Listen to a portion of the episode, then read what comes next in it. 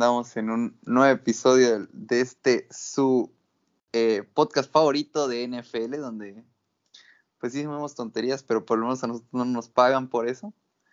Eh, ¿Cómo están amigos? Aquí otra vez somos tres, no se está notando el compromiso, se está notando que no nos pagan. Eh, Rómulo aquí, ¿cómo estás? ¿Qué onda Jaime? No, pues está, ya se están juntando los buys, ya al, al lo vamos a mandar a la reserva de lesionados o a la lista de excepción del comisionado, ya que sea la chingada, el próximo año. El, el Quique tiene su semana de bye ahorita. Y regresando de semana de bye, Randy, ¿cómo andas? Muy bien, aquí andamos. Eh, un saludo a todos. Una disculpa por no estar la próxima, la semana pasada, pero aquí andamos. Descansaste como los Cowboys, güey. Sí, sí, sí, no había mucho de qué hablar. Aparte, yo siempre vengo a decir, el Cowboys va a ganar el Super Bowl. No puede decir eso la semana pasada. Mejor no. O sea, tú puedes decir lo que van a ganar esta semana, pero que ganar el Super Bowl, no, tampoco, pues. Sigamos con, bueno, empezando con los temas. Eh, hay que hablar de un equipo que la verdad, yo creo que nadie daba tres pesos por ellos, o bueno, a lo mejor y tres pesos sí, pero nadie se esperaría que estarían ahorita como líderes, no solo de su división, sino como líderes de conferencia, que son los Bengals. Entonces, ¿qué, están viendo en estos Bengals? Eh, ¿Creen que se van a mantener? ¿Creen que son un equipo para llegar al, al, Super Bowl? Porque pues al final de cuentas, si estás líder de conferencia, pues tienes altas probabilidades de llegar al, al Super Bowl. ¿Cómo lo ven?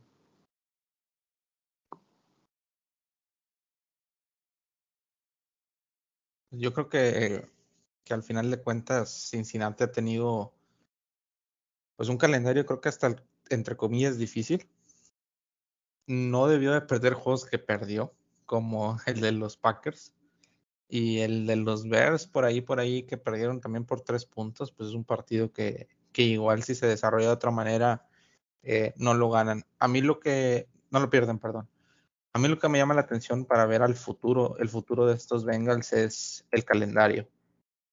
Hay juegos muy accesibles, pero hay juegos que yo creo que van a perder y tomando en cuenta el, su rendimiento pasado, fuera de la paliza que le puso a Baltimore y la paliza que le puso a Detroit, fueron juegos cerrados contra los Jaguars, a los Vikings le ganaron por tres.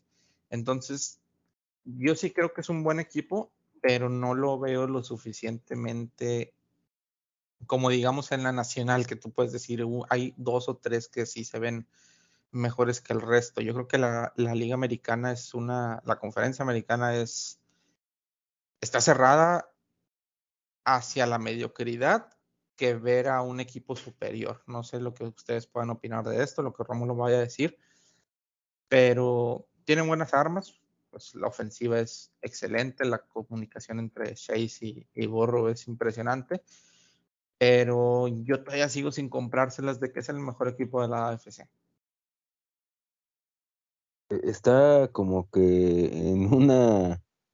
Yo, yo, creo que se han tenido situaciones favorables, ¿no? En, en algunos eh, partidos, por ejemplo, han enfrentado a dos de los peores equipos de la liga. Eh, ahora siguen los Jets, o sea, van a haber enfrentado a los Jaguars, a, a Detroit y ahora a los Jets. Y a los y, Steelers.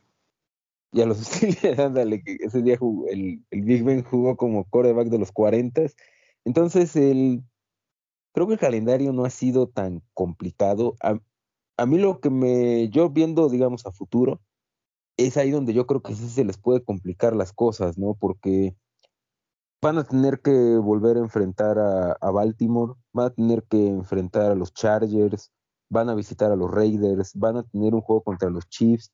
Son partidos, de, todo esto después del bye, que no, no, es descabellado pensar que Cincinnati se vaya al bye 7-2 porque reciben a los Jets y, perdón, van a visitar a los Jets y reciben a los Browns, que no sabemos si vaya a jugar Mayfield o siquiera si Mayfield vaya a volver a jugar esta temporada.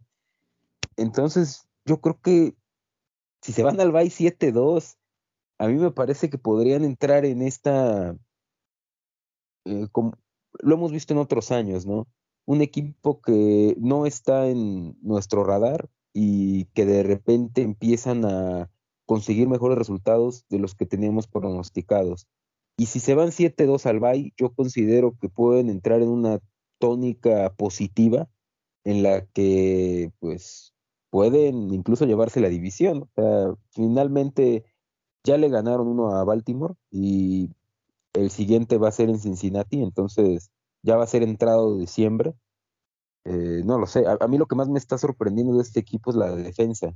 Creo que había como que esos chispazos de que Burrow era un eh, franquicia.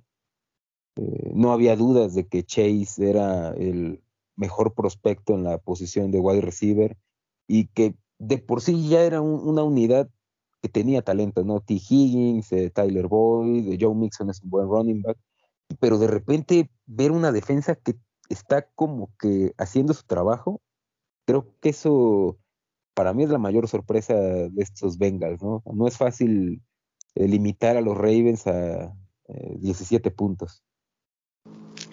A mí lo que más me está sorprendiendo es la línea ofensiva, o sea, creo que si algo decíamos que estos Bengals le dolía en los, últimos años, sobre todo en esta etapa de Zach Taylor, era que tenían a la peor línea ofensiva y pues por algo Burro no terminó la temporada pasada. Y esta temporada creo que si bien no son de los mejores, pero por lo menos igual están haciendo su trabajo. Creo que esa, esa es una gran diferencia que se está notando a la ofensiva. Igual le agregas a un arma, aparte de ese cuerpo de wide receivers, le agregas a un arma como Usoma, que es un, un Tyrant que, yo creo que se sacaron de la basura y les está, les está funcionando, que ha, tenido muy buenos, algunos juegos muy buenos. Este, y sí, esa defensa está siendo muy, eh, como dices, haciendo el trabajo. Trey Hendrickson, creo que es una firma que a lo mejor y eh, dejamos un poco debajo del radar en el off-season todos decíamos, no, pues en, esa defensiva de los Saints, este, pues al final de cuentas sí fue el que más capturas tuvo, pero pues todas venían provocadas por un sistema donde otros jugadores eran los que, o sea, él nada más tenía que finalizar y pues al final de cuentas creo que está haciendo un buen trabajo en los Bengals. Este, y también hay que hacer este, bueno, hay que destacar que la división creo que no está tan, siendo tan fuerte como en un principio eh, parecía. Creo que los, pues los Steelers son un equipo muy malo. Los Browns, eh, ya con Mayfield dejan dudas, porque creo que es un, un que no. limitado, no sé si malo, pero limitado. Y pues ahora con Case Keenum, pues, peor tantito. Eh, y pues obviamente los Ravens, si bien son un gran equipo, creo que también han dejado dudas. O sea, creo que son un equipo de que si salen en un buen día te aplastan, pero si salen en un mal día, pues son humillados, como fue. Esos, son los mejores o son los peores, no tienen punto eh, medio. Exacto, así que la división no está siendo la, la gran cosa. Y pues estos Bengals se han mostrado medianamente bien. O sea, creo que han, han hecho lo suficiente para ganar los juegos. Eh, ese partido contra Chicago es, es, creo que debe de doler porque ahorita irían eh, 6-1 y pues al final de cuentas contra los Packers puedes perder. Pero ese juego... el de los Packers, es que el de los Packers, el pateador ya tenía el, gane. Como tres veces. Como tres veces lo tuvo, así que yo creo que se van a caer, no, no digo que se vayan a caer, creo que van a calificar a playoffs, no sé cómo lo van ustedes, yo creo que se van a meter por el simple hecho de que tienen, eh, por más que tengan un calendario complicado, creo que al final les puede dar para ganar 10, 11 juegos es que también meterse a la AFC de los playoffs no va a ser difícil para Exacto. Ah. Igual creo que algo que me, complementando lo que decías de Trey Hendrickson, que creo que antes de que jugaran contra los Jaguars, yo dije en este espacio que eh, era un downgrade a comparación de lo que tenían con Carl Lawson. Lo sigo creyendo porque estoy de acuerdo con lo que comentas de que eh, o sea, era una producción, digamos, inflada. inflada, o sea, como la de, no sé, Leonard Floyd, se me viene a la mente, ¿no? Que tuvo su career year, su mejor año, pero digo, tiene cuatro cabrones Aaron Donald, pues tiene, te estás enfrentando a lo peor de la línea, ¿no? Entonces, pero también hay una ahí como que por debajo del radar que esta eh, es la de Chidobe Agusi, que el, o sea, el, tipo está teniendo el mejor año de su carrera y eh, por, una parte sí me deja así como que medianamente ardido, porque en los Cowboys nunca se mostró como este corner que podía, digamos, su lado del terreno de juego simplemente eh, hacerse dueño de toda esa franja. Eh, por ahí no pasa nadie, por ahí nadie recibe un balón.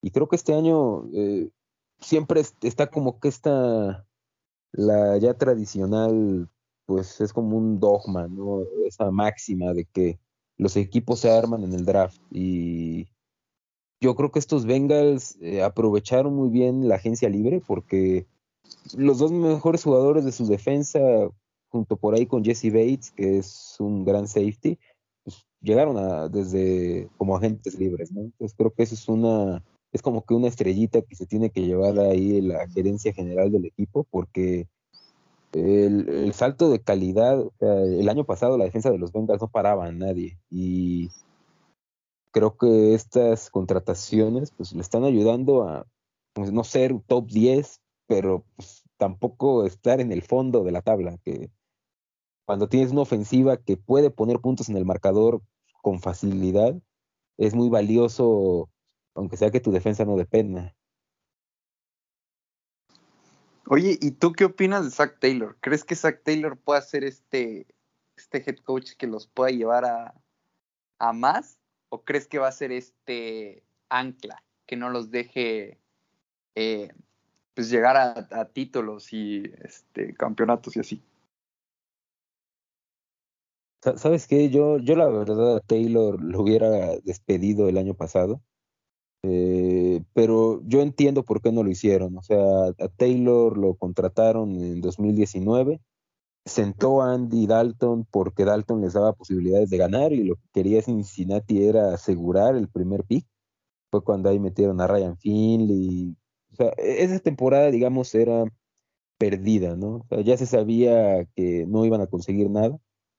Pero lo del año pasado a mí la verdad sí me decepcionó bastante sobre todo porque no se veía como que un rumbo para la franquicia.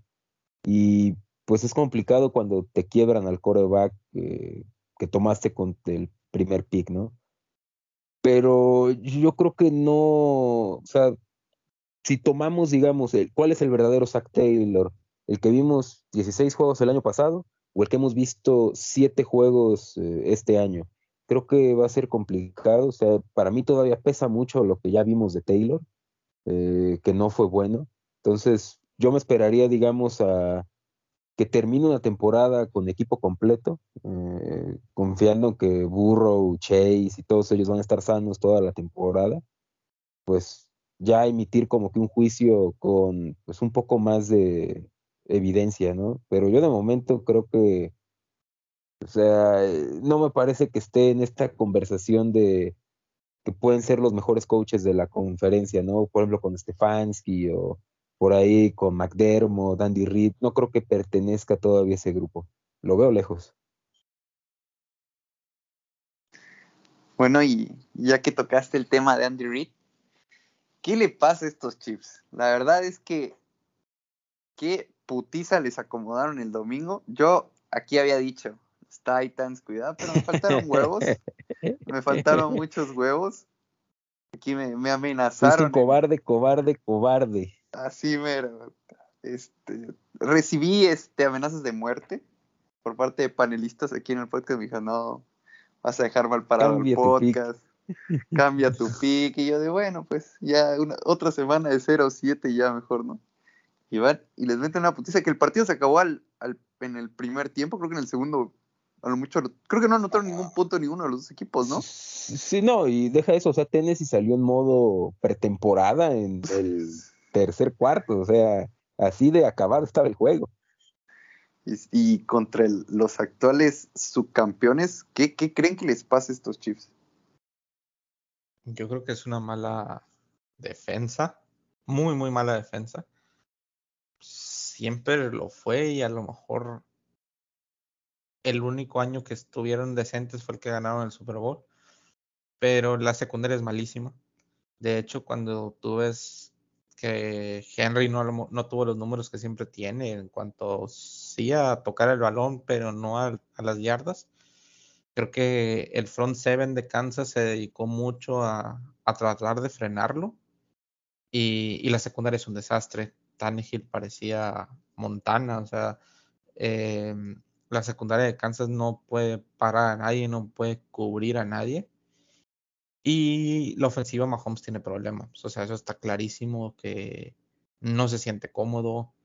Corre por su vida mucho. La línea ofensiva no le está dando tiempo para soltar el balón. Tennessee no creo que sea una de las mejores defensas de la liga. Y ese día lo parecían. Entonces, em, ¿qué pueden hacer para que para cambiar el rumbo de la temporada?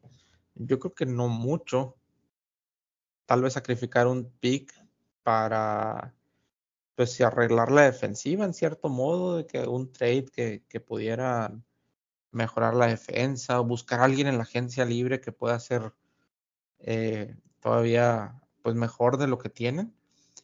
Pero yo creo que es un equipo que está destinado a llegar a playoffs y perder el primer partido de playoffs. Debieron ir por Jalen Smith, güey. Ahí está la clave. así es. no, y es que se te cubre como que varias cosas, ¿no? Es el shoot down linebacker, eh, detiene la carrera, el espía de coreback. Eh, te, juega casi cuatro, es el linebacker de tres cabezas, Jalen Smith. No, o sea, lo, que pasa con los Chiefs, yo creo que tienen un problema serio de, yo, yo creo que es han invertido mal sus recursos. Eh. creo que eh, los pocos o muchos recursos que han tenido, o sea, no es fácil siempre estar seleccionando en las rondas tardías, eh, perdón, en las posiciones tardías del draft.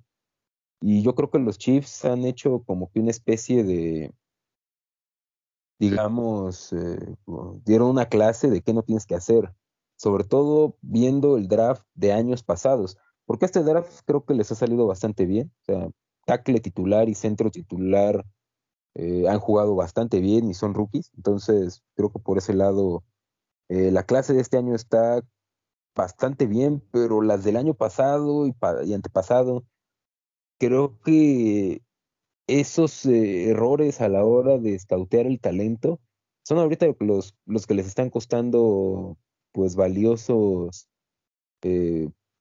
no sé si decirlo partidos, porque tampoco un jugador te va a cambiar toda la ecuación solo que sea el coreback, pero algo que sí me llama mucho la atención es, por ejemplo, eh, digo, tampoco hay que tomarlo como lo máximo, pero estaba viendo los grades de Pro Football Focus y los Chiefs tienen de sus 11 titulares a 6 están, digamos, entre los 10 peores de su posición.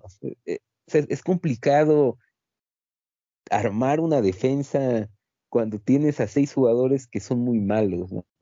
Y por ahí hay una frase que dice que tu defensa es tan buena como tu peor jugador. Y pues creo que eso ya lo dice todo de los Chiefs, ¿no? cuando tienes a un tipo como Daniel Sorensen, que es yo creo que de los peores safeties en cobertura y lo tienen jugando 300 snaps en la temporada porque no tienen a nadie más. Creo que eso es eh, el principal problema, ¿no? La, defensa no para a nadie, no tienen pass rush, Frank Clark, que dieron una primera ronda por él, no existe. Eh, no sé cómo se puedan arreglar estos chips, ¿eh? ¿eh? yo creo que incluso ni siquiera corriendo al coordinador defensivo creo que se puede arreglar algo, ¿no? Porque es tanto el déficit de talento en la defensa que puedes traer a que tú quieras y va a ser lo mismo. Igual creo que los Chiefs abusaron de confiar tanto en su ofensiva. O sea, creo que eh, en este offseason pues se centraron en mejorar la línea ofensiva, este, para que así este Clyde Heller pudiera tener un mejor año, obviamente mejor protección para Mahomes. Y al final de cuentas eso no les está saliendo. O sea, creo que eh, Orlando Brown, pues, invertir una primera ronda en él, creo que hasta ahorita no ha salido eh, bien o no como querían.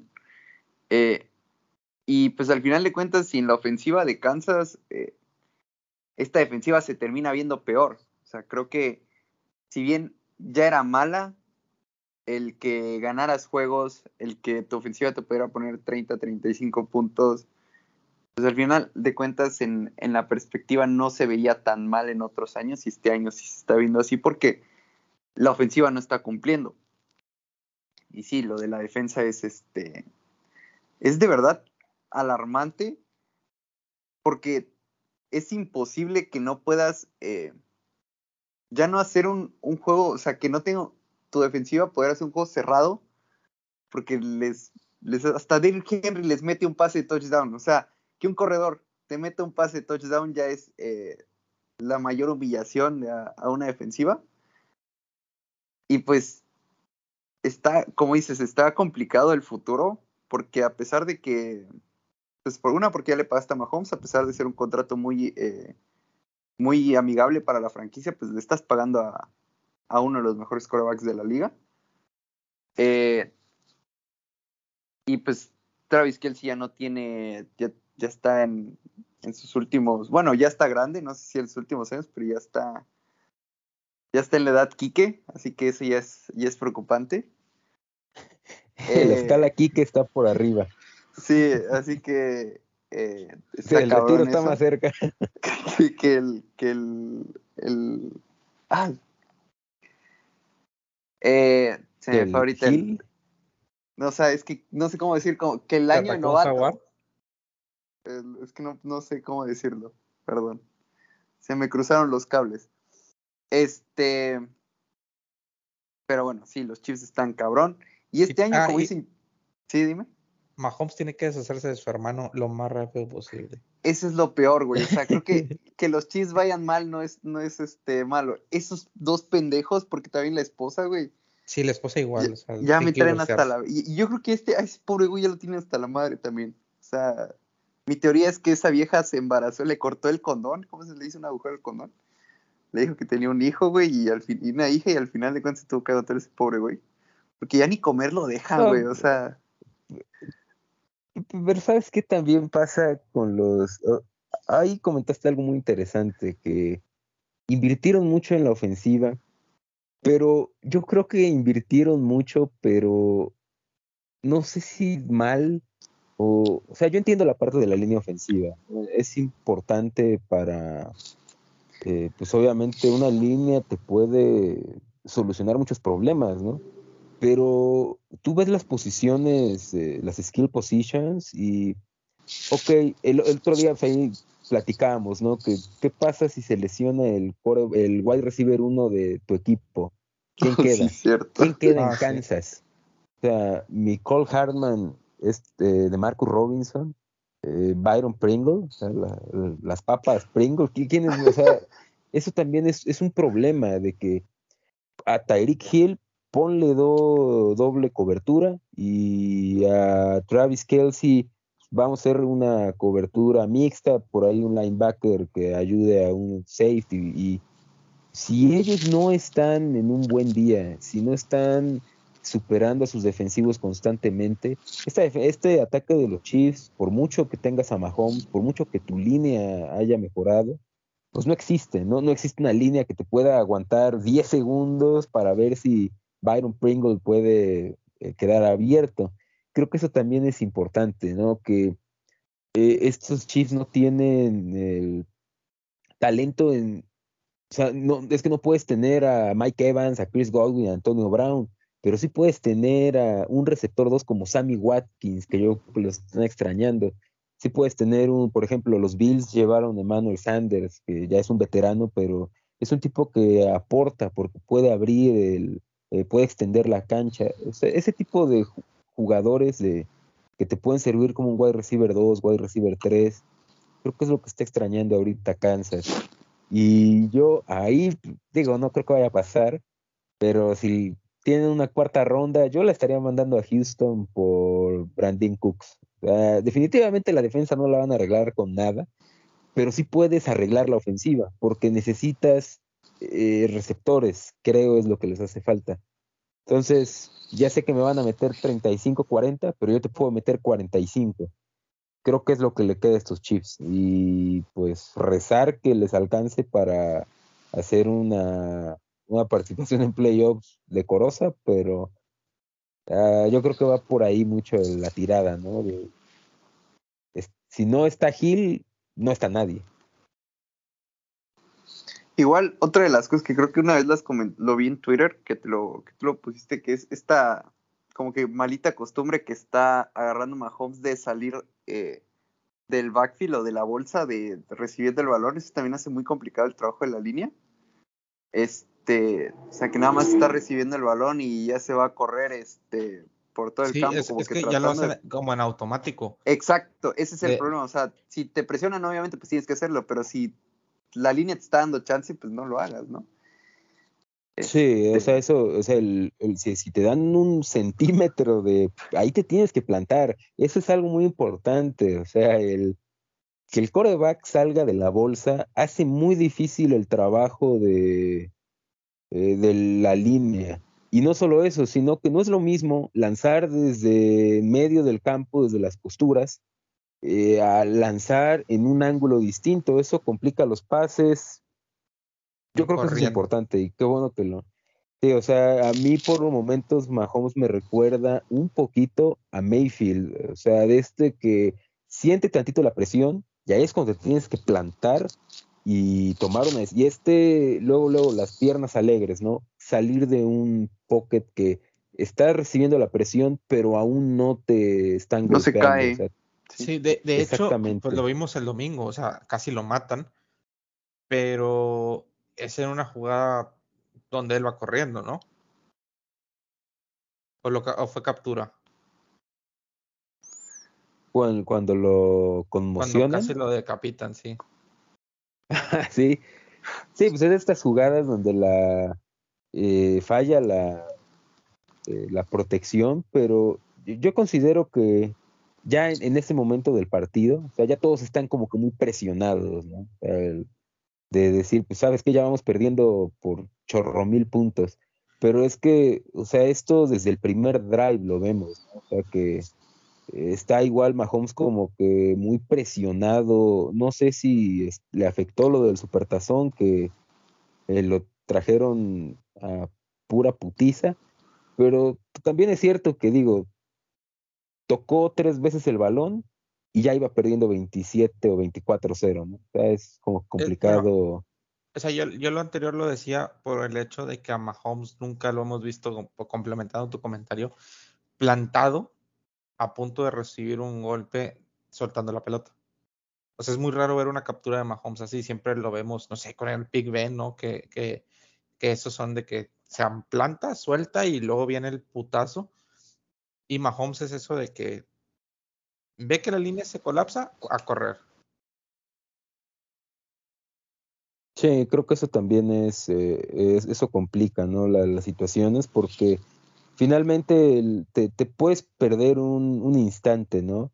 Por ejemplo, digo, no, ya hablaremos de él más adelante, pero el mejor coreback contra la presión este año que se llama Dak Prescott, el, tipo se planta en el, en el pocket, ¿no? Sabe que le van a pegar, sabe que va a recibir el golpe del defensivo, pero tú no puedes, o sea, tú estás en la mejor posición, estás viendo la defensiva, estás viendo downfield lo que está pasando, y no puedes dejar pasar ese, esa oportunidad, ¿no? De conectar un pase, de el receptor puede estar abierto nada más por un fragmento de tiempo, y el de salir, pues eh, rompe las jugadas, ¿no? Y pues no todos son la mar, ¿no? Que en una jugada rota te puede conseguir 40 yardas. Creo que eso sí, eso le está pegando mucho a los Chiefs. Y bueno, ya hablando un poquito de la siguiente semana, vamos a hablar de dos equipos que eh, sumados tienen 13 victorias en un Thursday Night Football. Cardinals y Packers. Primero, ¿Por qué no estamos hablando de estos Cardinals? Eh, van invictos, ganan y ganan bien. Este, a los Browns y, sin su staff de cocho le pusieron una putiza. A los Rams igual, que al final eh, Stat Patford eh, se puso a trabajar un poquito ahí a, a mejorar las stats. Porque dijo, aquí ya perdí, pero mi MVP todavía sigue vivo. este, que al final lo hizo medio decoroso, metió dos touchdowns, pero fue putiza. Y pues al final, igual, a los Texans, un equipo malo, lo empezaron ahí medio titubientes, pero les metieron, creo que fueron 40 puntos sin respuesta. Y se enfrentan a unos Packers que un poquito debajo del radar, pero 6-1. O sea, creo que e, este pelo largo que trae Rogers hace que no, no queramos hablar de ese cabrón. Porque si no, se ve muy puto este güey. ¿Cómo ven este juego?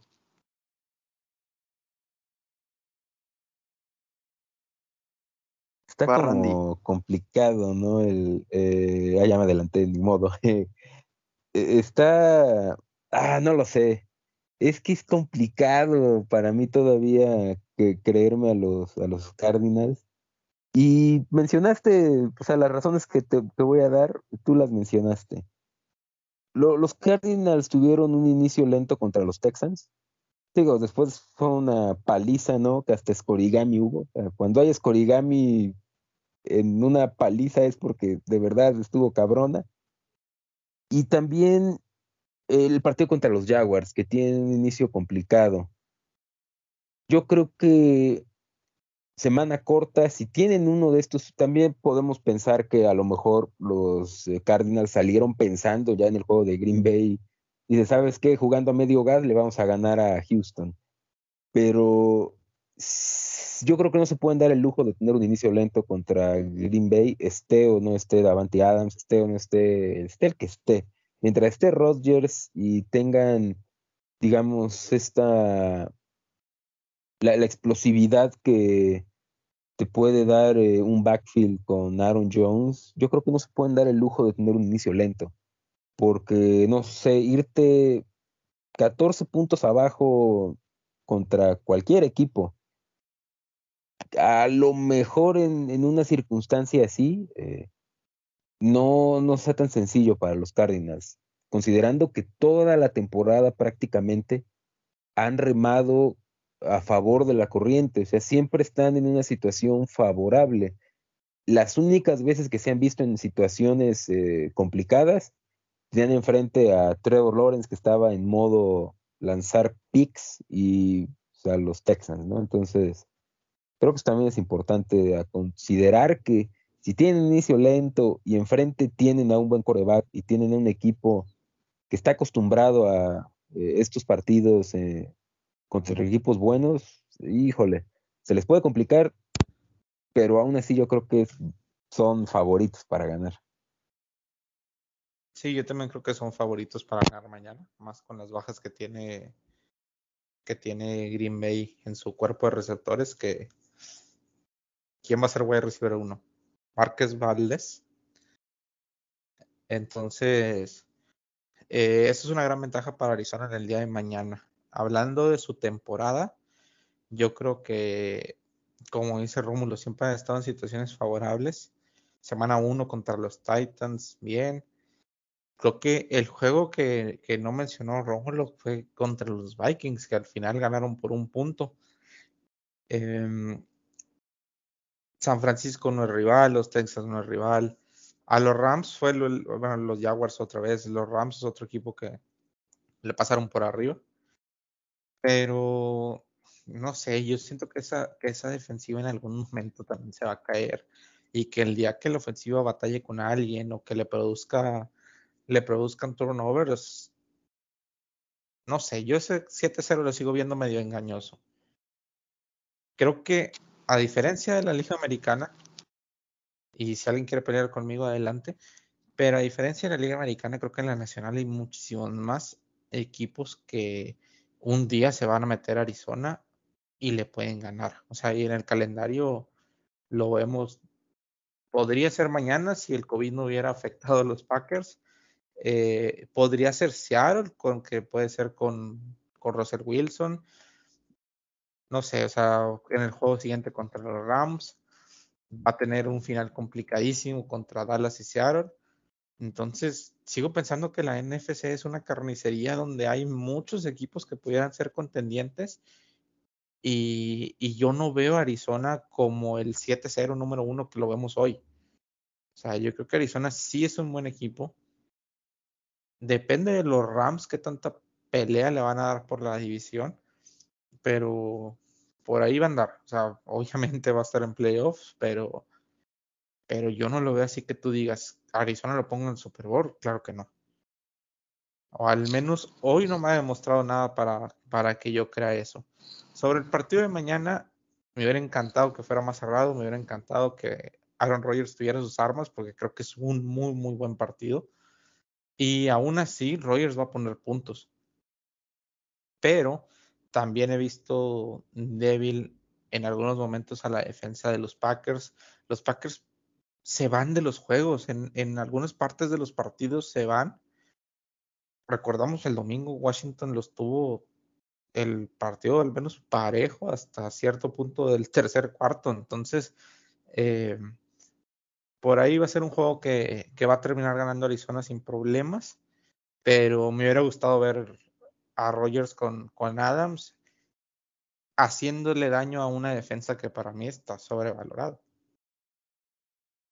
Yo creo que creo que estamos eh, subestimando lo que puede hacer Aaron Rodgers y Davante Adams. Está bien que el tipo es, es, el mejor receptor de la liga, o sea, y por ahí con, con algún otro como, como Copa ahorita que están eh, brillando. Pero el tipo cuando no está Davante Adams como que distribuye mejor y al final de cuentas la defensiva como dices, no tienes un wide receiver uno, pero también no sabes a quién le va a llegar el pase, o sea, tú sabes que a Davante Adams lo va a buscar este chingo de veces. Aquí pues aquí, aquí quién va a centrar este, su ataque, a, a Robert Tonyan, a, a Randall Cobb. Y creo que eso al final de cuentas puede jugar a favor de los Packers, este, eh, como tipo sorpresa, que digas, ah, bueno, no sabemos a quién, con quién centrarnos, y al final eso va a terminar ayudando a la ofensiva, y creo que van a poner puntos, como dices, van a poner puntos. Y sí, la defensiva de los, de los Packers a mí, creo que sin Jair Alexander, pues sí se está viendo un poquito mal. Creo que esta defensiva con Jair Alexander, con el novato que está jugando bien, el corner eh, de primera ronda, creo que hubieran armado una muy buena defensiva. Con el ya mencionado eh, linebacker de tres cabezas, que ese güey puede jugar nueve güeyes, y ese güey es solito en los linebackers y produce. Eh, creo que va a ser un juego. Eh, ah, bueno, y hablando de Arizona, ah, creo que si bien es un 7-0, que no es este, a lo mejor y no es de que ya es un equipo de Super Bowl y que nadie más le va a quitar el, lugar del Super Bowl y, van a ser campeones de la conferencia nacional, creo que no, pero creo que sí están siendo el mejor equipo de la conferencia, o sea, creo que esa defensiva sí está dando un salto muy fuerte veremos ahorita con la lesión de T.J. Watt que parece ser que ya es este season ending. Pero al final de cuentas todavía tienes a Chandler Jones. Este tienes unos corners que a lo mejor y no son la gran cosa, pero cumplen. Y pues al final de cuentas esa ofensiva tiene muchas armas. Creo que eh, de Andrew Hopkins, le agregas Ertz, Christian Kirk, en su función puede ser muy bueno. Este, los corredores que al final de cuentas no son nada del otro mundo, pues Chase Edmonds y, y el Bocho te, hacen el trabajo, creo que, y sumado a lo que puede hacer Kyler Murray. Eh, creo que son un equipo que sí son ahorita el mejor equipo de la conferencia, pero como dicen, puede haber otro equipo que le gane. Eh, quiero ver estos Rams eh, otra vez, ahorita, ahora en Arizona, como dicen los Cowboys, alguna sorpresita por ahí de la conferencia, porque en, de la división, porque estos, eh, sobre todo los Seahawks que para el final de temporada, pues puede que ya tengan a Russell Wilson. Va a estar como va a estar cerrado esta pelea por el primer sembrado en la conferencia nacional. O sea, puede ser que hayan equipos de 13-4 que tengan que jugar este de visita en, en, en, playoffs en la primera ronda de wildcard. O sea, creo que va a estar fuerte esta competencia. Y del juego de mañana, yo creo que va a ser un juego. Eh, va a ser de muchos puntos. Creo, y aquí es donde ah, otra vez voy a empezar con mis mamás, pero creo que puede haber sorpresa de Green Bay. Creo que Aaron Rodgers es de estos tipos que, que le gustan este, este ambiente en donde ah, todo está en contra mía, no tengo a mi, mi mejor receptor en prime time contra el equipo invicto. Bueno, pues voy a dar de estos juegos de, de MVP, ¿sabes? O sea, creo que es de estos típicos partidos donde este cabrón sale a jugar eh, en otro pedo y pone en su realidad a, estos equipos. Creo que puede ser esta narrativa de Aaron Rodgers diciendo, pues aquí estoy yo también.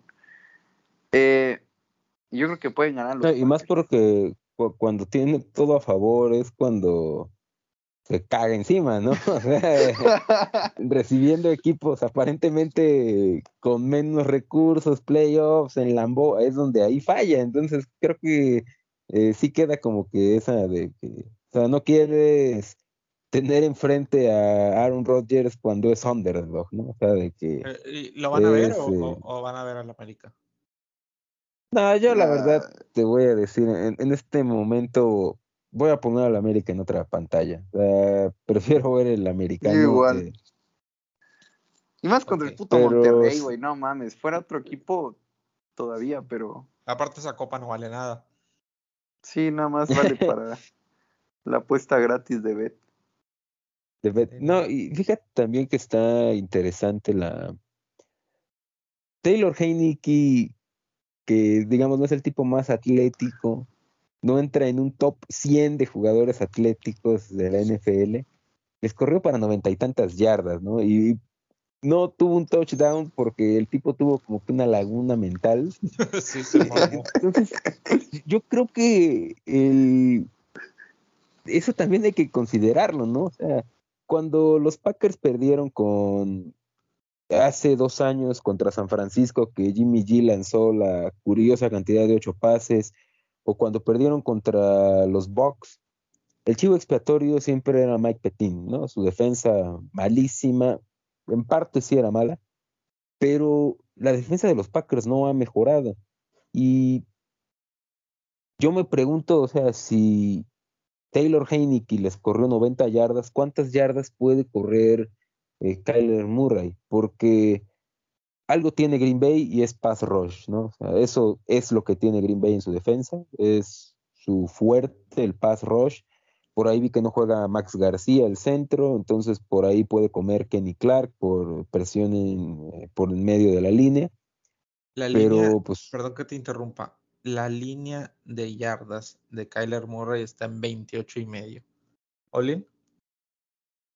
Yo digo que sí, o sea, todo de ahí, la beca de AMLO, todo lo que tengamos hay que meterlo ahí de, porque yo me imagino de esa, o sea, de estas jugadas, eh, sobre todo Kenny Clark, que está teniendo una buena temporada, jugadas disruptivas por el medio de la línea, que son las que más afectan a los corebacks, porque los, obviamente los saca de su balance. O sea, si te llegan por izquierda, pues te puedes mover a la derecha, si te llegan por derecha, te puedes mover a la izquierda.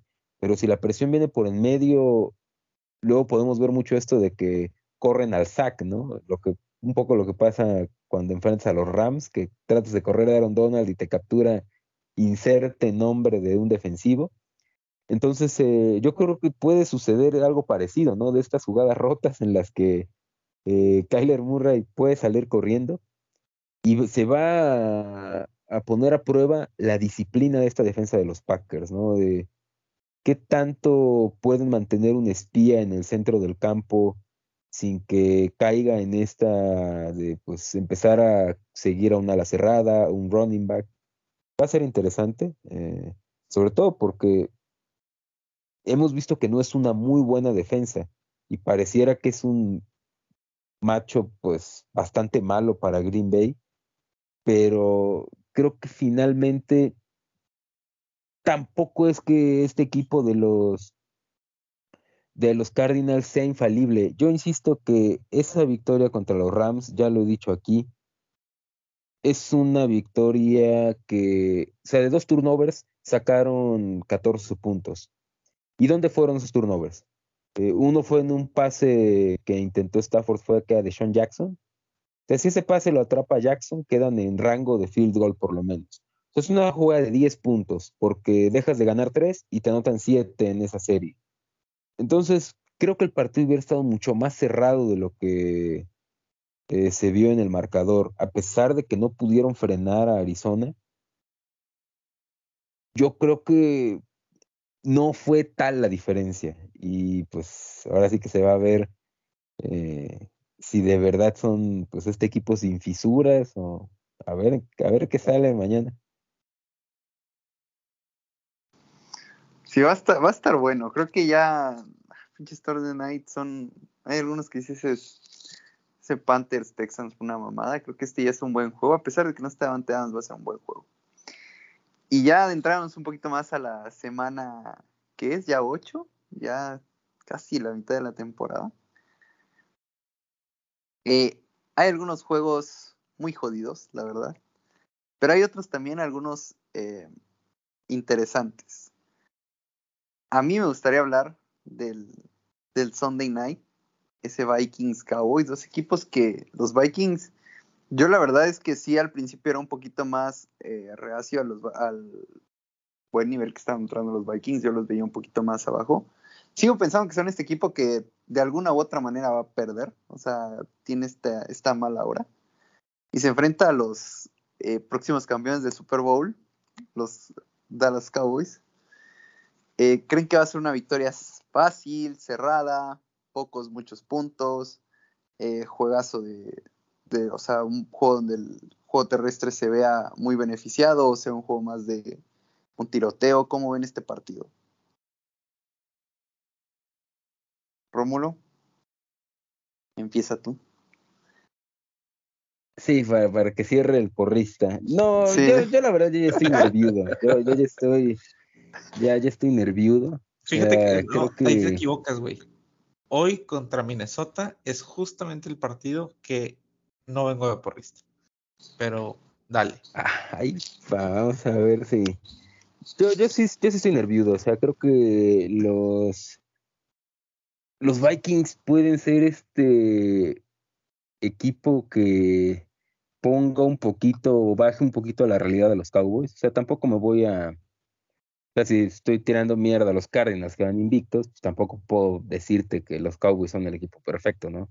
Yo creo que los Cowboys también es un equipo que ha tenido, digamos, muy buenas actuaciones y otras no tan buenas. Y el, el récord a lo mejor no, no, no que esté mal que lleven seis victorias, cinco victorias, sino que si ves eh, los partidos, o sea, hay veces que la defensa ha jugado muy mal eh, por algunos lapsos, ¿no? Y creo que es un matchup muy malo para la defensa de los Cowboys enfrentar a los Vikings, porque eh, Kirk Cousins, ya lo hemos dicho aquí, ¿no? es el coreback más basureado de la NFL, pero el tipo es un buen coreback. Eh, tienes a dos receptores muy buenos, tienes a un corredor muy bueno y Dallas le cuesta mucho trabajo parar la carrera. digamos, eh, aquí no fue como muerto el perro, se acabó la rabia, o sea, corrieron a Jalen Smith, pero todavía hay muchos perros rabiosos en el, en el equipo que es que no hacen bien su trabajo. Que paraba la carrera. Exactamente. No, o sea, el, yo creo que es un matchup complicado para los Cowboys. Sin embargo, yo veo un escenario en el que los vaqueros eh, le dan una paliza a Minnesota. Sí veo ese escenario. Pero y luego yo soy el porrista, güey. Ese escenario está, bueno, está bajo ciertas circunstancias. Y para mí es que Dallas regrese a, la efectividad que tuvo, eh, digamos, contra eh, equipos más malos, ¿no? O sea, no contra la que tuvo contra los Patriots es horrible, ¿no? De llegar a zona roja y no conseguir puntos, pero si recuperan esa, e, esa efectividad, una regresión positiva, yo creo que puede ser una paliza, porque yo estos Vikings no los veo 14 17 puntos abajo sin entrar en un modo de autodestrucción. Y creo que eso es a lo que debe apostar Dallas, ¿no? De anotar, no, no dejar ir oportunidades, porque Kirk Cousins te puede castigar, Justin Jefferson, eh, Adam Thielen te pueden castigar. O sea, no estás enfrentando a la ofensiva de bolitas y palitos de los Giants. O sea, estas son ofensivas de verdad. y Dallas no puede darse el lujo de dejar puntos en el camino. Igual, este, creo que algo que se ha basado, o el, la, principal arma de la defensiva de los Cowboys ha sido pues, tomar el balón, ¿no? O sea, robarte el balón de maneras eh, obscenas, o sea, de que tantito llega al área de Trevon Dix y ese, cabrón, y ese balón ya está, este, ya es de los Cowboys, creo que eso puede también dinamitar esa, ese modo de autodestrucción que dices, ¿no? Que pues al final de cuentas tengan dos intercepciones eh, en momentos clave y al final de cuentas este, intercepciones terminen traduciéndose en puntos. Eh, pero también, así como hay un escenario en donde los Cowboys meten una paliza, creo que también los, los Vikings pueden dar este, una sorpresa, o sea, y ganando, no solamente ganando, ganando bien. Creo que puede ser este partido donde este Adam Thielen juegue muy bien, este, Justin Jefferson se vuelva loco, Dalvin Cook igual, eh, tienes al mejor backup de la liga eh, en, de corredor, Charlie Matheson es una chingonería, y que la defensiva de Dallas pues simplemente haga agua, ¿no? Y que en, la ofensiva pues no les dé, este, al final semana de bye, eh, creo que también los Vikings vienen de, del bye, ¿no? si no me equivoco. Así que pues los dos vienen descansaditos. Sí, sí, los dos vienen del Bay. Sí, los dos descansaditos. Este, así que es un este, esta semana a lo mejor no hay muy buenos juegos, pero creo que hay muy buenos prime times. Eso se agradece. Creo que va a ser un muy buen juego. Eh, algo me dice que va a ser un partido en donde las ofensivas terrestres van a brillar. Creo que los, los y los cuatro corredores, este, Pollard, Zeke, eh, Cook y hasta Mattison pueden hacer un muy buen trabajo. Eh, a lo mejor y no de, de muchos puntos, pero sí de un muy buen un juego este, donde se prioriza el ataque terrestre. Eh, y yo creo que van a ganar los Cowboys. O sea, creo que sí, este, para mí son uno de los mejores equipos de la liga. A lo mejor el, ya había dicho yo que el mejor y voy a sostener mis palabras, decir que son el mejor equipo de la liga. Este, y creo que deberían de ganar. A mí este juego me ha dado demasiado miedo. Creo que este justamente es el juego que Dallas puede perder. Creo que lo que viene para Dallas, que es Denver, Kansas, Raiders, no veo. Al principio de la temporada, tú puedes decir que Kansas le va a ganar a Dallas, es lo normal, pero ahorita, como están las cosas, creo que Dallas tiene más posibilidades de perder mañana que, perdón, el domingo, que, de perder contra Kansas. Eh, va a ser un juego a puntos, sí debería haber puntos, pero yo no sé, como dice Jaime, hasta qué punto las ofensivas terrestres eh, tomen, tomen, el partido y se consuma mucho tiempo en las series. Creo que ninguna de las dos defensas son buenas para parar el ataque terrestre, entonces pueden ser series muy, muy largas. Y creo que eso no le conviene a Dallas en el sentido de que, como dice Rómulo, Dallas tiene que poner puntos al principio, poner su distancia y que se equivoque Cousins, porque todos sabemos que Cousins en algún momento se va a equivocar. El tema es, oblígalo desde el principio, oblígalo a que tenga que cambiar el ataque terrestre por tirar y tirar, y en una de esas va a tirar contra Diggs, y en una de esas, aparte, Dallas ha quitado balones no solamente con Dix. Dix es el que sobresale, pero la defensa ha estado muy bien en el momento oportuno, por decirlo así, con los turnovers, porque en general la defensa pues es promedio. Em, yo creo que, y me, me, preocupa mucho el sentido de que Dallas normalmente después de un bye, y lo vimos los 10 años que desperdiciamos con Garrett, Dallas es horrible para manejar o para tener buenos inicios de partidos cuando viene de un bye. Entonces creo que tienen que trabajar en eso, en enfocarse en poner puntos desde la primera serie y, despegarse desde el principio, porque creo que Minnesota también va a poner muchos puntos y que va a ser de estos juegos que Dallas se va a complicar y va a ser de estos juegos cerrados que al final se pueden perder. No debería de perder, Pero es el típico juego raro de Dallas que yo no quiero ver. No seas cobarde, no seas cobarde. El... A mí hay algo que me. No sé, o sea, el. Apenas regresó ya de la suspensión la del Collins, que se ha perdido 22, 21 de los últimos 22 partidos de los Cowboys. 16 por lesión y 5 por pendejo. Pero el juego que jugó contra Tampa, la realidad es que enfrentando a ese front, lo hizo bastante bien. Mucho mejor que cualquiera de las 5 o 6 presentaciones de Terence Steele, que es el backup eh, right tackle. Pero Dallas está en este, en este modo, ¿no? De eh, todo te lo tienes que ganar. Y me preocupa eso, porque eh, no vas a enfrentar a a un cualquiera, ¿no? Vas a enfrentar a Daniel Hunter y creo que ese es, no me preocuparía tanto, pero el hecho de que Dak haya tenido una lesión contra los Patriots, aunque nos digan que puede jugar, que no tiene ningún problema, no va a estar al 100%. ¿no? Entonces, el, el problema que yo veo ahí es que el hecho de que Dak no esté al 100% y que estés jugando todavía con tu backup eh, tackle enfrentando a uno de los mejores pass rushers de la liga, yo creo que es un matchup que yo buscaría evitar a costa de este intento de establecer esa cultura del trabajo y lo que tú quieras. Ahora, si Dallas logra establecer el juego terrestre y domina a los Vikings como dominó a los Chargers, por poner un ejemplo, que estaba yo y Bosa y Bosa ni siquiera la olió porque todo fue por tierra, no veo ningún problema.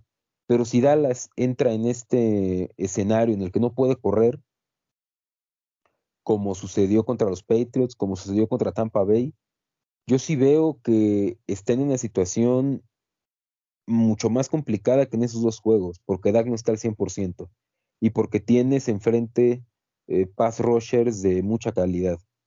Entonces, eh, creo que también ahí hay un punto clave. Eh, que Dallas no va a jugar con su tackle titular todavía. Y otro punto igual que me parece importante mencionar es que Dallas tuvo bajas en la línea interior. Eh, Brent Urban es no tiene Dallas como que su algún eh, tackle interior de tres downs, pero el, el, tipo estaba en la rotación, ¿no? Y pues se va a perder toda la temporada, entonces me preocupa igual un poco la defensa eh, contra la carrera, porque pues sabemos que es una de las fortalezas de Minnesota. Igual, ya para cerrar, creo que eso de que Kirk se va a equivocar en algún momento, yo no lo creo. O sea, yo creo que Kirk te puede hacer un juego muy bueno. Creo que solo iba dos intercepciones en toda la temporada. Creo que eso es algo que, que hay que destacar creo que el tipo puede. 40 veces por partido, pues también no tiene. Ah, pues sí, pero no se va a equivocar, güey. O sea. Y no han enfrentado a Trevor Diggs. Es a lo que me refiero. pero, pero volvemos a lo mismo.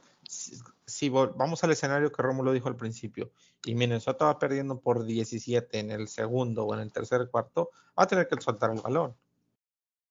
¿Y cómo sabes que no, que no va a ser al revés? O sea, ¿cómo sabes que al final los Vikings no van a terminar estableciendo un muy buen juego terrestre contra una defensiva que se le puede correr?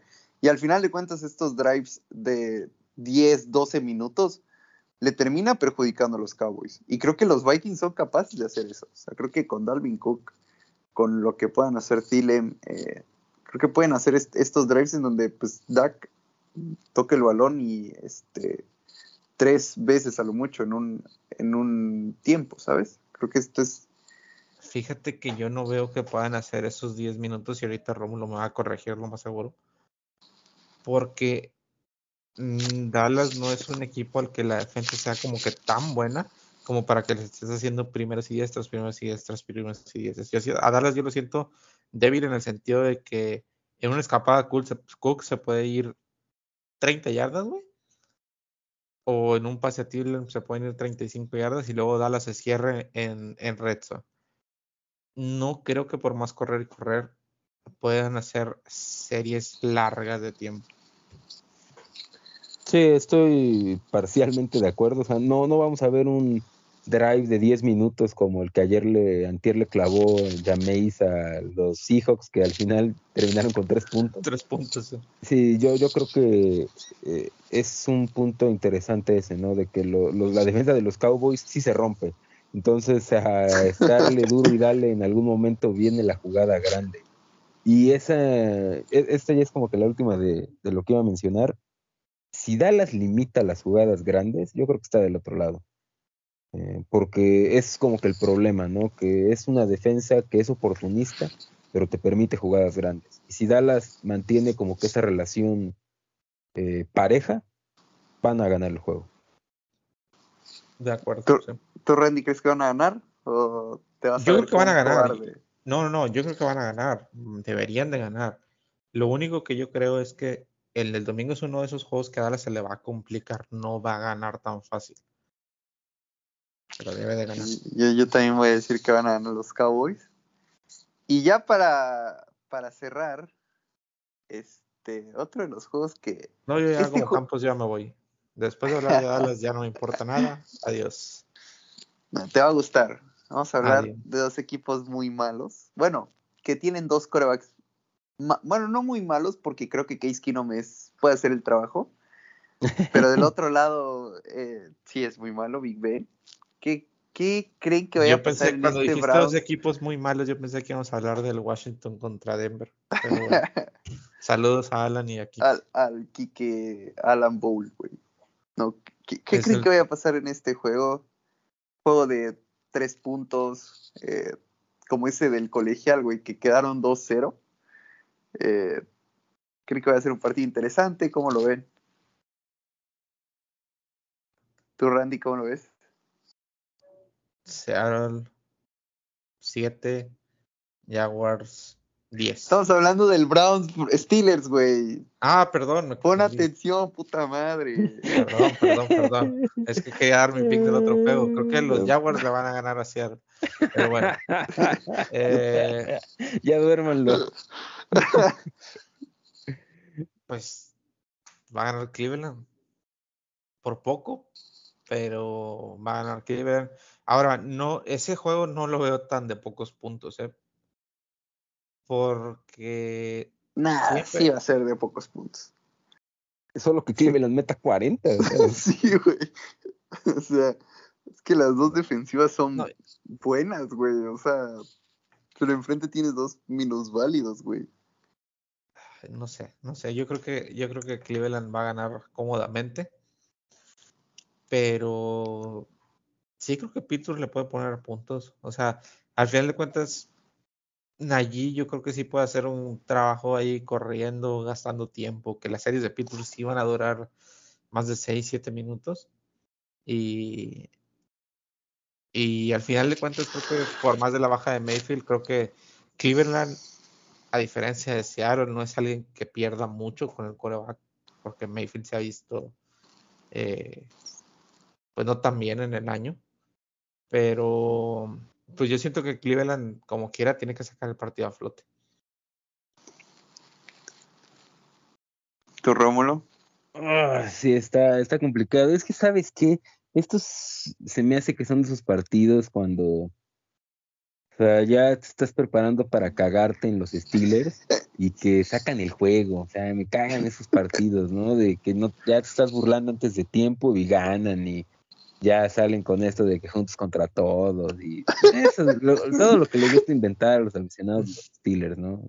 ese síndrome de persecución que no, no existe, pero e, está interesante, o sea, definitivamente yo nunca le podría apostar a un equipo que tiene a Case Keenum, o sea, me cae muy bien Case Keenum, creo que tiene cualidades que lo hacen un coreback top 32 en la NFL. O sea, creo que puede ser titular en la NFL porque todos los días vemos corebacks peores que Keenum, pero digamos, eh, si no es titular es porque pues ya sabemos cuál es su techo, ¿no? O sea, las franquicias prefieren apostar por un tipo tipo Sam Darnold, Teddy Bridgewater, que tienen a lo mejor menos recorrido, pero yo creo que Case Keenum es superior a cinco o seis corebacks que vimos jugar eh, constantemente esta temporada.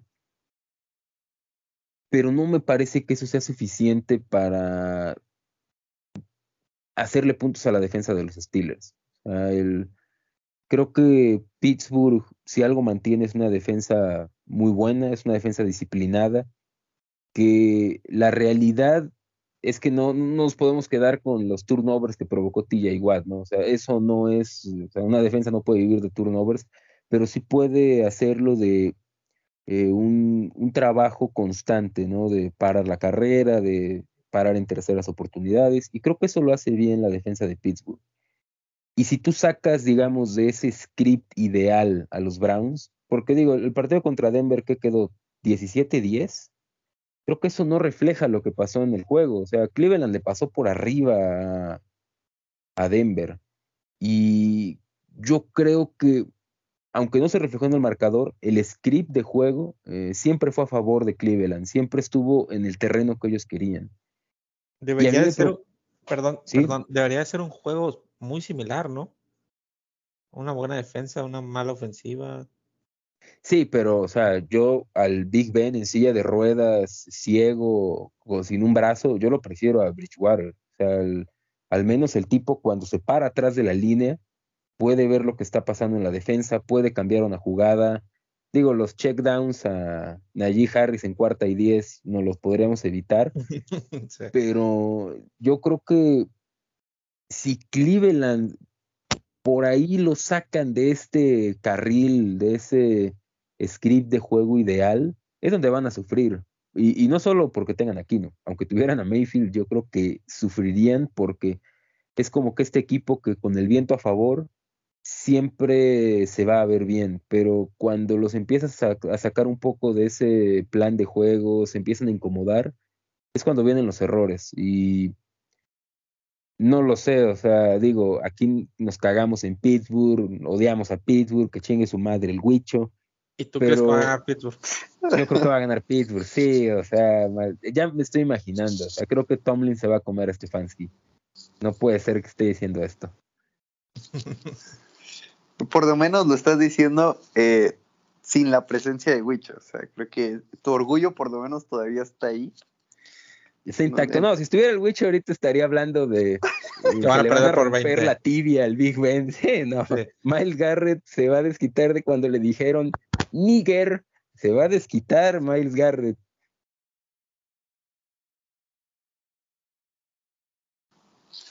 Este. Sí, yo, sí creo que van a ganar los Browns. Creo que.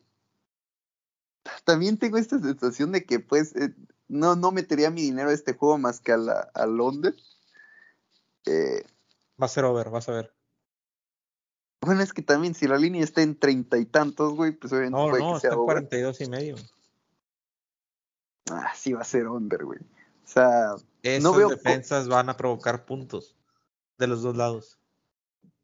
Va a ser over. No te quiero creer, pero puede ser. Es, Vas a ver por ahí un fumble six del Pig Ben que le va a botar el balón Miles Garrett. Y un pick six de Keenan y ahí tienes 14 puntos regalados. O sea.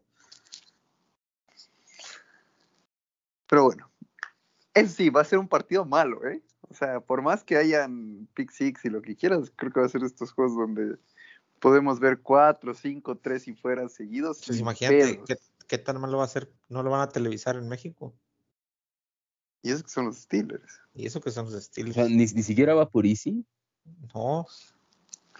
No, entonces está cabrón, ¿eh? Porque era como que siempre pasan a los Steelers, a los Cowboys y a los Patriotas, ¿no? no sí, ya. Y eso, y eso que la competencia no es la gran cosa, ¿eh? No, los juegos de las 12 son malos.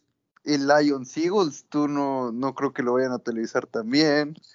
El Jets Bengals. Cuando dices que el mejorcito es el Colts Titans. Pues está cabrón, ¿eh? La verdad no me acuerdo cuáles iban por Fox y por Easy, pero Steelers no. Supongo que el de los Niners. Ese debe ser seguro que sí. Alguno de los dos Fox. Y el de los Rams, creo que vi algo de los Rams que iban en Fox. ¿Y eso contra quién van? Contra los contra güey. nos van a ganar, güey. Algo dice que nos van a ganar. Los Jets del año pasado van a venir en, en modo Texas, güey. Pero bueno, ya. Yo creo que es una semana con juegos malitos. O sea, creo que no da mucho. Y la semana pasada fue igual. O sea, creo que no hay tanta bola para, para poder hablar. Pero ya la siguiente, creo que ya hay mejores juegos. Eh, un Super Cowboys Broncos que le interesa a mucha gente. Chiefs Packers, los Niners contra los 49ers. Rams Titans, que ese es el fin de, de la carrera, ¿no, Rómulo? Sí, o sea, está bien. Que me acuerdo. Juegos ahí, pero pues. ni la vamos a poder ver, güey, así que va a ser, ya, ni, ya mejor ni hablo, güey. Exactamente. No, pero creo que independientemente, al menos esta semana, creo que podemos como que sacarle carnita a, algunos juegos, ¿no? Yo sí le tengo ahí ya puesto el ojo para la, las dos. Digo, yo prefiero ver pintura secarse que ver a Tampa, eso ya creo que está claro. Pero quiero ver a los Patriots contra los Chargers, ¿no? Ese va a estar bueno. El, año pasado, ¿no? Que llegaba Herbert, el novato sensación, y les pusieron una chinga. Entonces creo que va a estar interesante a ver si otra vez se la vuelve a aplicar el tío Bill Belichick. Este, bueno, ya para cerrar, eh, ¿qué, cómo creen que le vaya ese cabrón? Aquí que estamos eh, pseudo, bueno, yo soy fanático nuevo, ustedes que ya llevan más años, ya lo conocen más. ¿Cómo creen que le vaya este cabrón en México? ¿Creen que si la arme o no? Ah, yo estoy también nerviudo por esa situación. Eh, ya vivo nerviudo siempre. Lo, que pasa es que aparentemente México es un circuito que le sienta bien a Red Bull. me parece que Max ya ha ganado una carrera acá y por ahí Ricciardo tuvo su vuelta rápida, podio. Red Bull siempre ha sido competitivo en México. El detalle es que yo creo que Mercedes ahorita está un poquito por delante que Red Bull. Eh, quizás no se notó del todo en la carrera de Austin, pero fue porque se comieron con la estrategia a Mercedes. O sea, el undercut y después el... Eh, yo creo que Mercedes ha estado siempre por detrás. El, ingeniero, el ingeniero Max ganó la carrera. Exactamente. haciendo que paraba a Checo es como que la, segunda vez que a Mercedes se lo comen o la tercera vez que se lo comen así feo en, un circuito donde tiene un auto superior. Y yo no sé si podamos estar bajo la misma tónica en México, porque si pasa algo así, yo creo que Checo todavía está en circunstancias normales por adaptación eh, detrás de botas. Entonces yo no apostaría eh, ciegamente a que vaya a quedar en el podio en, México, que sería una locura, ¿no? explota la zona del podio. Pero, digamos, si Red Bull mantiene como que ese, esa tendencia de andar bien en México, no sé, como sucedió que era en Baku, la verdad la diferencia sí era bastante entre Red Bull y los Mercedes. Yo no, yo creo que el la victoria no la veo, pero el podio sí lo veo. ¿Tú, Randy? Igual que Rómulo. O sea, mm, ganar es poco probable por el hecho de que su trabajo no es ganar. Su trabajo es ayudar a que Max gane. Y, eso está bien. Sí, sería muy bonito que ganara y todo. Hamilton y Verstappen puede tocar la primera curva y, y que Checo gane, sería perfecto pero al equipo le conviene que Max gane, ¿no? Y si pueden hacer un 1-2 y que Hamilton quede tercero, o cuarto, mejor. Pero, como dice Rómulo, yo no veo el podio seguro.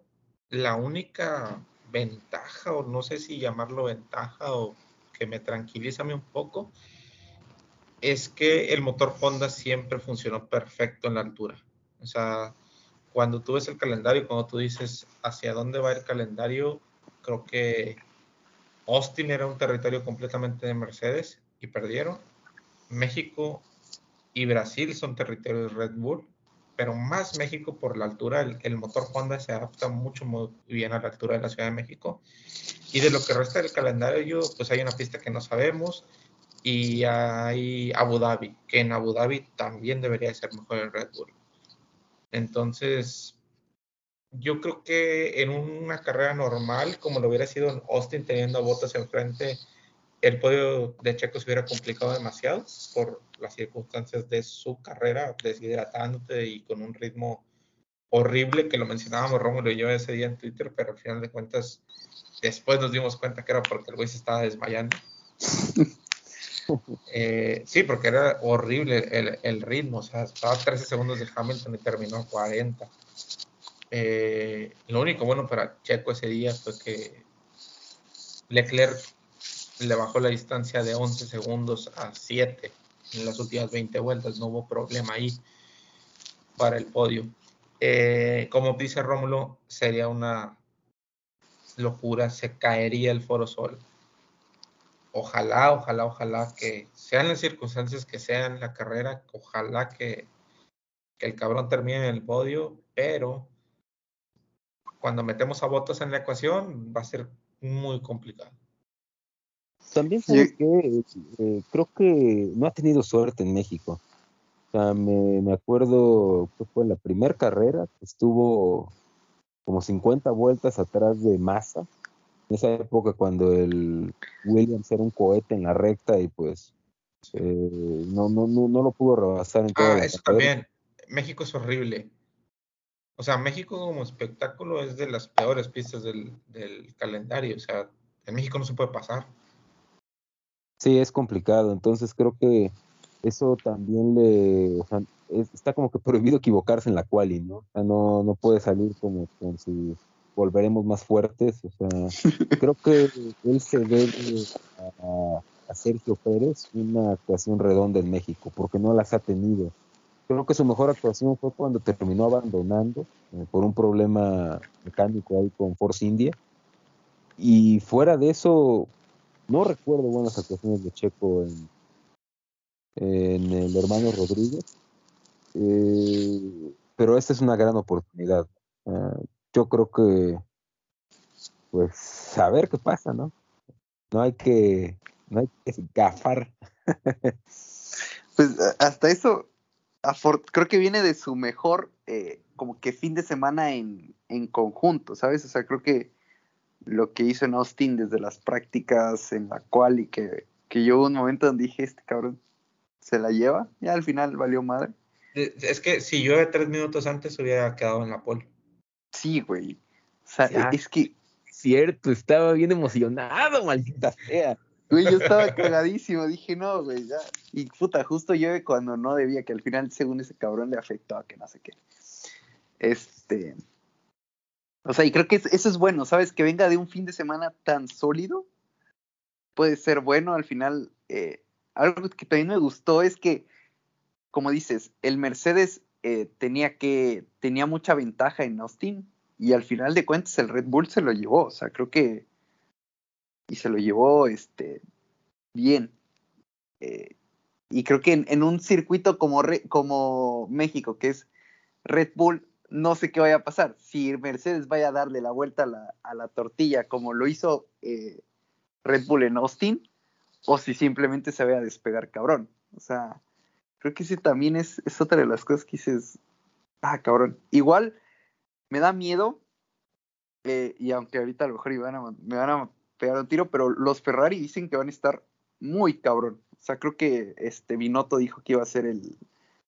Eh, que México era el mejor circuito de Ferrari por no sé qué madres del turbo, que eh, por la altura funciona mejor, o sea, el motor Ferrari funciona muy bien. La altura y la, y la recta, que es de la Exacto, o sea, creo que Ferrari va a estar fuerte también y pues al final de cuentas eh, Leclerc y Sainz son buenos, o sea, creo que pueden también meter problemas ahí, sobre todo Leclerc en la, en la quali.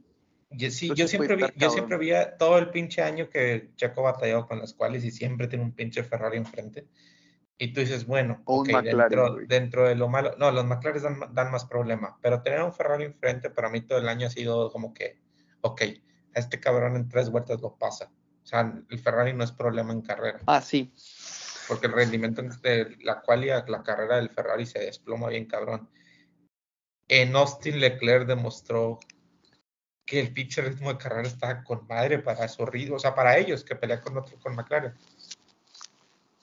Si eso pasa en México con una buena quali, ahí también metes a dos cabrones que no deberían de estar. O sea, ya haces un podio de, en lugar de que cuatro se ponen en el podio, van a ser seis y por ahí metes a Norris y son siete. Bueno, yo la verdad voy a un poco a estar en desacuerdo. O sea, yo creo que sin importar el, el circuito, o entiendo las condiciones, ¿no? Ningún circuito corre a más de 2.000 metros, y aquí en México sí. Pero yo creo que el ser competitivos en clave Ferrari es estar por delante de McLaren, ¿no? Y creo que eso es un poco más a lo que se refiere eh, Binotto. exactamente. O sea, yo creo que sí van a ser competitivos. Obviamente en quali las distancias se van a hacer muy pequeñas. Eh, o sea, Checo no puede fallar para, o sea, si Checo tiene un fin de semana aceptable eh, dentro de las condiciones esperadas, va a salir cuarto. Y creo que eso es lo que tiene que hacer él. Ahora, en caso de que salga más atrás, yo no veo un escenario en el que Ferrari o McLaren se cuelen al podio sin abandonos. Ahora sí. bueno, es que, eh, bueno, Rómulo tiene un buen, buen punto aquí ellos, al contrario, en lugar de pelear con Checo, deben de quitarse. Su pelea no es con Checo. No vas a desgastar llantas por pelear la posición con Checo. Tú pelea por estar enfrente del McLaren o del Ferrari. Sí, entonces, pues yo creo que finalmente todo está puesto para que, pues es una recta muy larga la salida. Creo que eso también es importante. Entonces, pues, ¿qué van a hacer? Va a ser más de un kilómetro eh, Hamilton choca con Max, eh, Bota que poncha, se va a la victoria. Sí, va a estar este. No, o sea, ah, va, a estar obviamente todos, queremos que gane, pero lo mejor es 1-2, ¿no? Es que para que gane tiene que pasarle algo a Max, o sea, como pasó en Bakú. No, no, no, o sea, yo digo 1-2, o sea. Ah, sí, sí, sí, sí. o sea, yo digo que, que, en el caso de, o sea, de que existe una mínima posibilidad de que gane, tiene que pasarle algo a Max. O sea, o sea tiene que chocar con Hamilton, porque si no gana. o, o que el motor. o sea, no es el caso de Baco, pero fíjate, o sea, y, y ese es el error de Checo en la campaña, no estar ahí cuando los dos pendejos esos chocaron y chocaron cuatro veces. Bueno, en la de en Monza, pues chocaron, creo que iban en sexto y séptimo, que acaban de salir los dos de de bueno, Hamilton acaba de salir de pits, que creo que se iba a poner primero. Pues dijo Max, aquí, aquí chingamos, ya que se me acercó. Este, pero sí, sí tienes razón, o sea. O sea, son, son pistas así raras, ¿no? Complicadas. A, mí la verdad Monza no me gusta porque no se puede rebasar. Entonces el creo que este es un escenario, podría darse un escenario similar, ¿eh? O sea, si, si no hay una buena quali, sí se puede complicar bastante la vida este cabrón. Sí. Sí, sí, sí, en México no se pasa. En México es la recta principal, llegas a la curva 1 y fuera de ahí no puedes pasar a ningún lado. ¿Y cuál es su, su pick? Si ya definitivo? Max, Checo, Hamilton. ¿Tu Rómulo? Vale, es hora de aquí sacar la magia, ¿no? Mi pick es Checo, Botas, Sainz. espérate, espérate. Max va a chocar con Hamilton, güey. No, ¿en qué curva chocan? No, eh, yo creo que eh, choca Hamilton y Max tiene problemas eh, mecánicos, algo así. O sea, no creo que choquen entre ellos, pero algo me dice que los dos abandonan. A mí hubo un tweet que me llamó mucho la atención de Austin, de que al final de cuentas a Hamilton no le alcanzó para ponérsele a la para Max. Pero el tweet desde que iba recortando, recortando, recortando segundos Hamilton sobre Max era ¿quién tiene la culpa del accidente que va a pasar entre, ah, Hamilton, y Verstappen? Güey, yo la verdad sí me decepcionó eso, ¿eh? Yo estaba pensando, ya que se den en la madre, güey. La verdad sí me quedó como que un, un pequeño amargor en la boca de que no se dieron en la madre. En la, en la salida, yo digo que en la salida se pueden dar este. pues, en, en Austin a Max le faltó este. Este instinto asesino de ir por ese cabrón. güey, O Es sea, que Austin que- está muy ancho, o sea, sí, de no- hecho pudo haber safety en un montón de situaciones de la carrera y nunca se tocaron nadie con nadie. Sí, sí, es cierto. A ver, este está bueno. Over 0.5. Toques entre Hamilton y Max de aquí al final del mundial. Ah, claro, a- no, eso es, pero eso es overall in, o sea, Sí, o sea, es que no, es que toques o choques, güey. Porque toques se. Ah, bueno, Choques, es que toques se pueden. Sí, sí, que se, se toquen y choquen y ha- haya daño. o sea, ya el, mu- el mundial se puede acabar como aquel mundial de los ochentas donde quién es Prost te va sobre Mansell y a chingar su madre, yo soy campeón, no, los tanto- dos abandonamos.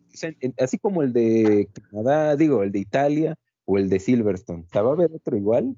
¿O creen que va a reinar la cordura y va a levantar el que lleve las de perder? Yo, yo creo que sí. Yo creo que sí. En- Reinar la cordura, no, ninguno de los dos. Ah, no, no, no. Yo digo que va a haber un choque. O sea. Y. Y hubiera pasado en Austin, nada más que Hamilton no le dio para pegársele. La, la cosa aquí es. ¿Quién va? O sea. Si va a ser el güey que, que va ganando y pues al final de cuentas, si los dos se van en cero, pues termina saliendo mejor. O sea, que el que vaya primero en el campeonato Sí. diga, pues, pues puedo arriesgar, güey. Si, si me lo chingo, pues no hay pedo. Este. O sea, el que va segundo y en su desesperación, güey, no sé. Pero yo sí, yo creo que sí va a haber, creo que va a ser en estas carreras, en, en las, la- las dos que son después de Brasil, en, ¿cómo es? En Qatar y, y Doha, si no me equivoco. Sí, Qatar y Arabia Y Saudita. Arabia- Ara- Arabia Saudita, creo que en una de esas dos va a haber algo. O sea, Y ahí está bien cabrón porque no tenemos datos de nada. O sea, exacto, o sea, creo que va a ser que, de "Ay, es estas carreras de de donde uno, no sabes. pista del otro. No, y ahí todos de cero. Gana Russell. Oye, y, y otra cosa, Rómulo, tú tienes, me imagino desde niño viendo la Fórmula 1 igual que yo, y luego a lo mejor por ahí nos fuimos un rato, pero cuando apareció Checo en la pintura, pues, teníamos 10 años, 11 años siguiendo y pues te levantabas, te desvelabas y veías bodrios por, por Checo con mundiales horribles, ¿no? O sea, los de Red Bull primero y luego los de Hamilton. Creo que este mundial es el mejor de toda la historia, ¿no? O sea, en lo cerrado que está, al menos de la historia moderna de la Fórmula 1. Para mí es segundo porque el de 2012 estuvo igual muy bueno. Eh, nada más que ahí, digamos, el- no hubo como tal un mano a mano en Brasil por culpa del pendejo de Grosjean que se llevó de corbata a, a media parrilla en Bélgica. O sea, si Alonso queda en el podio en esa carrera, es un mano a mano con Vettel. Con en- Vettel al final. Exactamente, entonces creo que para mí todavía es el de 2012 porque todavía tuvo como que eso de que trompea en la salida y estaba lloviendo. y- Porque Por aquí. 2008, 2008 también estuvo muy bueno, pero 2008 fue circunstancial que se apretaron al final. La temporada no fue así. No, y ni siquiera había HD en esa o sea, eso ya ni- solamente los de- Lo único bueno que tuvo ese es el video de qué pasa, madre. Ah, bueno, yo, ya para acabar, yo le voy a dar mi pick. No sé cómo vaya a ser, pero yo creo que va a ganar este. Yo creo que va a ganar Max. Creo que segundo va a ser este. Checo y tercero Botas. Chique. Algo le va a pasar al puto Hamilton, güey. Botas lo saca. Se va mi venganza, cabrón. Total ya está despedido. Exactamente. ¿Qué me pueden hacer? ¿Bajarme del coche?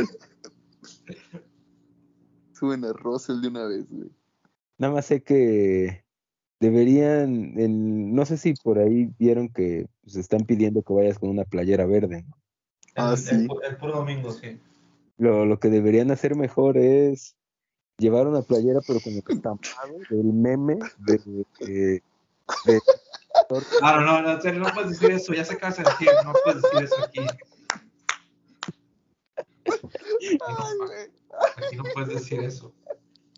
que no te dejen entrar. ¿verdad? O sea, te dirían, no, ¿qué te pasa, cabrón? Hoy estás con un suéter, güey. ya te lo quita, ándale. Yo creo que si, no sé, hubiera una carrera en Argentina y hubiera un piloto argentino, porque como que tienen así un, un daño. ¿Va a ir de verde el domingo? No creo. No creo. Con la, con la de Red Bull o algo así, güey. Es que sabes que yo, yo creo que ese tipo de cosas no funcionan si dices ven de verde. Eso lo tienen que organizar eh, De la que carrera. date la playera verde afuera, ahí afuera. Sí, o sea, como si fuera tu toallita cuando vas a ver eh, un partido de base, ¿no? Que tanto, o sea, tiene que ser ahí de, a ver, hay cinco canastas, una para los marranos, una para los desnutridos, una para los flacos y así, y ahí que hagan la repartición. Ahora, tú te gastas 3, 4, 5 mil pesos de controlar toda la mercancía de Red Bull, güey. Y que te digan ve de verde, pues, chica tu madre, güey. O sea, yo voy a ir de Red Bull el domingo, ¿no? Sí, creo que eso también, o sea, no, no, no fue como que muy buena idea. O sea, yo hubiera pensado en otra cosa, pero eh, sobre todo eso, ¿no? De que es, es difícil que, pero si ya te dan la playera ahí, o sea, está en tu butaca, pues ya a lo mejor la entras al mame y te la pones. Sí. Bueno, pues se desvió un poquito el Gafes Podcast, pero eh, también de repente hay que hablar de estas tonterías, ¿no? Creo que el, el siguiente, la siguiente semana vamos a hablar de la América o algo así, güey. La verga. Aquí está prohibido, Este, ¿Qué cosa? está prohibido el panball. Sí, sí, sí. Y, el- y los gordos en pijamas también. También, A- Aquí puro, aquí Lo- puro deporte de ricos, güey. exactamente. ¿Qué es eso de ver 22 tipos pateando un cuero inflado? No, no, no. Aquí la ovalada. Bueno, ahí nos vemos la siguiente semana. Nos vemos. pues.